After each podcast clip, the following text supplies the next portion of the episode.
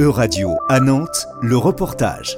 Hélène Bataille. Violence domestique, violence conjugale, violence intrafamiliale. Chaque année, en Loire-Atlantique, environ 4600 femmes subissent des violences physiques et ou sexuelles au sein de leur couple. Afin de les mettre en sécurité et de les accompagner, un protocole a été signé à Nantes début octobre entre six communes de Loire-Atlantique, des institutions et des associations.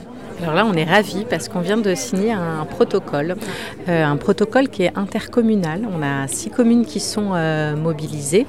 Euh, c'est Interblin, Orvaux, Couéron, Sautron, la ville d'Indre et la Chapelle-sur-Erdre, avec lesquelles, et l'appui du département et de bailleurs sociaux, on a défini un protocole pour mobiliser des logements d'urgence, pour pouvoir euh, héberger euh, des victimes de violences sur euh, ces territoires-là. Laura Charrier est directrice générale adjointe de l'association Solidarité Estuaire, l'association chargée de l'accompagnement des femmes victimes de violences domestiques au sein de ces six communes.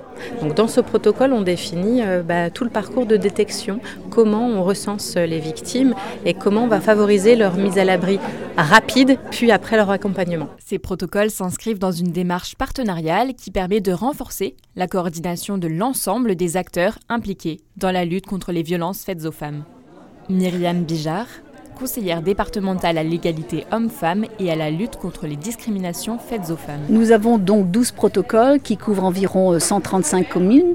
Nous avons euh, depuis 2015 vraiment entamé cette dynamique. Là, euh, pour ce nouveau mandat, nous envisageons d'ici 2028 couvrir l'ensemble du, du département. Le 8 mars 2022, la Commission européenne avait proposé une nouvelle directive sur la lutte contre la violence à l'égard des femmes et la violence domestique.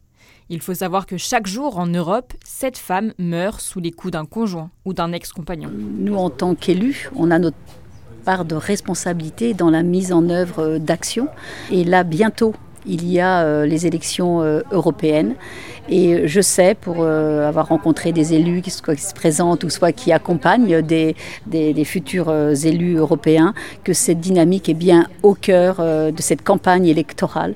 Et j'espère que les lois européennes feront que dans tout État en Europe, les lois qui sont dans un pays, on parle du mieux disant, hein, c'est-à-dire que les lois soit offerte à toutes les femmes sur l'ensemble du territoire européen. La mise à l'abri des femmes victimes de violences et de leurs enfants, si elles en ont, pourra donc se faire dans ces nouveaux hébergements d'urgence, 24 heures sur 24, 7 jours sur 7, par l'association Solidarité Estuaire et les partenaires. C'était un reportage de radio à Nantes, à retrouver sur euradio.fr.